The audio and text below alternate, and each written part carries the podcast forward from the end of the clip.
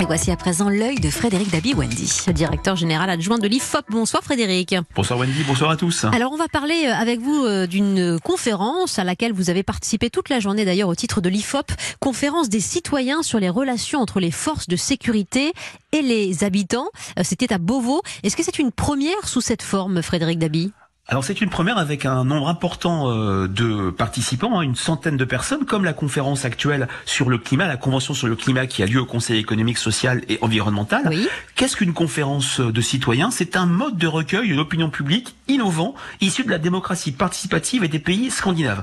Ce qu'on peut dire, Wendy, ça n'a rien à voir avec un sondage, où mhm. souvent, il faut le dire, euh, ils sont plus le reflet d'une euh, émotion. Il y a des critiques qui sont assez, assez justes sur les sondages. Parfois, on interroge des Français sur des sujets qu'ils ne connaissent pas toujours, dont ils maîtrisent qu'imparfaitement les enjeux qui ne les intéressent pas. Et là, sur un sujet un peu délicat comme les relations police-citoyens, l'IFOP, à la demande du ministère de l'Intérieur, a recruté une centaine de citoyens qui reflètent la diversité de la, de la société française, une de mini-France. Et aujourd'hui, toute la journée, ils ont été formés, informés sur les enjeux liés à ce sujet. Ils ont rencontré des universitaires, des représentants des forces de l'ordre, des sociologues. L'idée est de les faire passer du statut de de profane à éclairer ou sachant euh, afin qu'ils produisent un avis éclairé sur ces questions délicates, sensibles des relations entre forces de police, forces de sécurité intérieure et citoyens français. Ça vous a paru aussi euh, euh, intéressant par le fait que ce sont des sujets liés au quotidien, à la proximité des Français, donc que nous avons comme citoyens notre mot à dire sur ces politiques qui se définissent demain.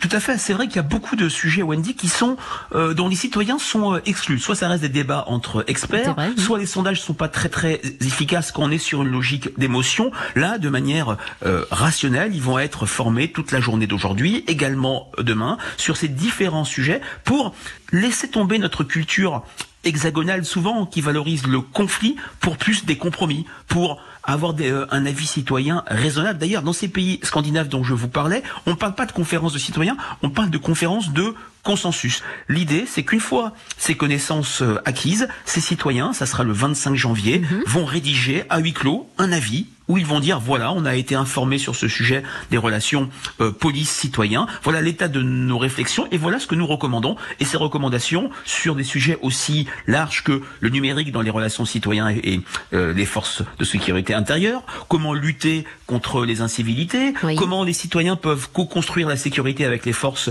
de sécurité. Ces recommandations seront remises à Christophe Castaner et à Laurent Nunez. Le 25 janvier, dans cette optique de démocratie plus participative, à laquelle aussi eh bien, vous vous intégrez avec l'IFOP Frédéric Dabi. Autre sujet évidemment à la une qui a son importance dans l'actualité cette semaine, les commémorations cinq ans après les, attentats de, janvier 2015.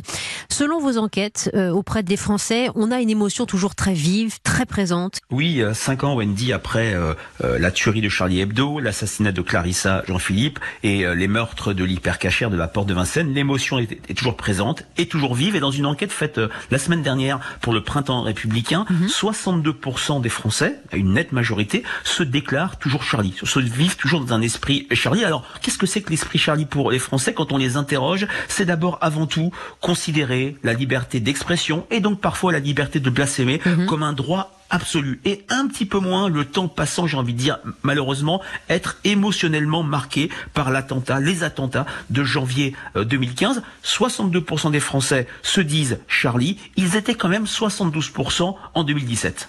Il y a un clivage euh, entre générations sur cet esprit Charlie de liberté d'expression, Frédéric Dabi? Clairement oui. Sur cette question, on aurait pu imaginer un clivage selon la proximité politique. Ce n'est pas le cas. Il y a très peu de différence entre sympathisants de gauche, sympathisants d'En Marche, sympathisants du Rassemblement National. La droite est un petit peu en retrait, mais le clivage est avant tout générationnel. Les jeunes se sentent moins Charlie. Et quand on regarde la structure des personnes qui se vivent qui ne se définissent pas dans un esprit Charlie, ben on a les personnes peu socialisées politiquement. On a plutôt des personnes qui s'expriment moins aux différents rendez-vous euh, mhm. électoraux. Hein, dans euh, deux mois et quatre jours, ce sont les élections municipales. Donc cette, euh, ce clivage générationnel me paraît particulièrement préoccupant aujourd'hui où on commémore, ou plutôt on fête de ce point de vue-là, les cinq ans de la Grande Marche du 11 janvier 2015. C'était votre œil, Frédéric Dabi, chaque samedi soir sur Europe 1. À la semaine prochaine, Frédéric. Merci. Au revoir.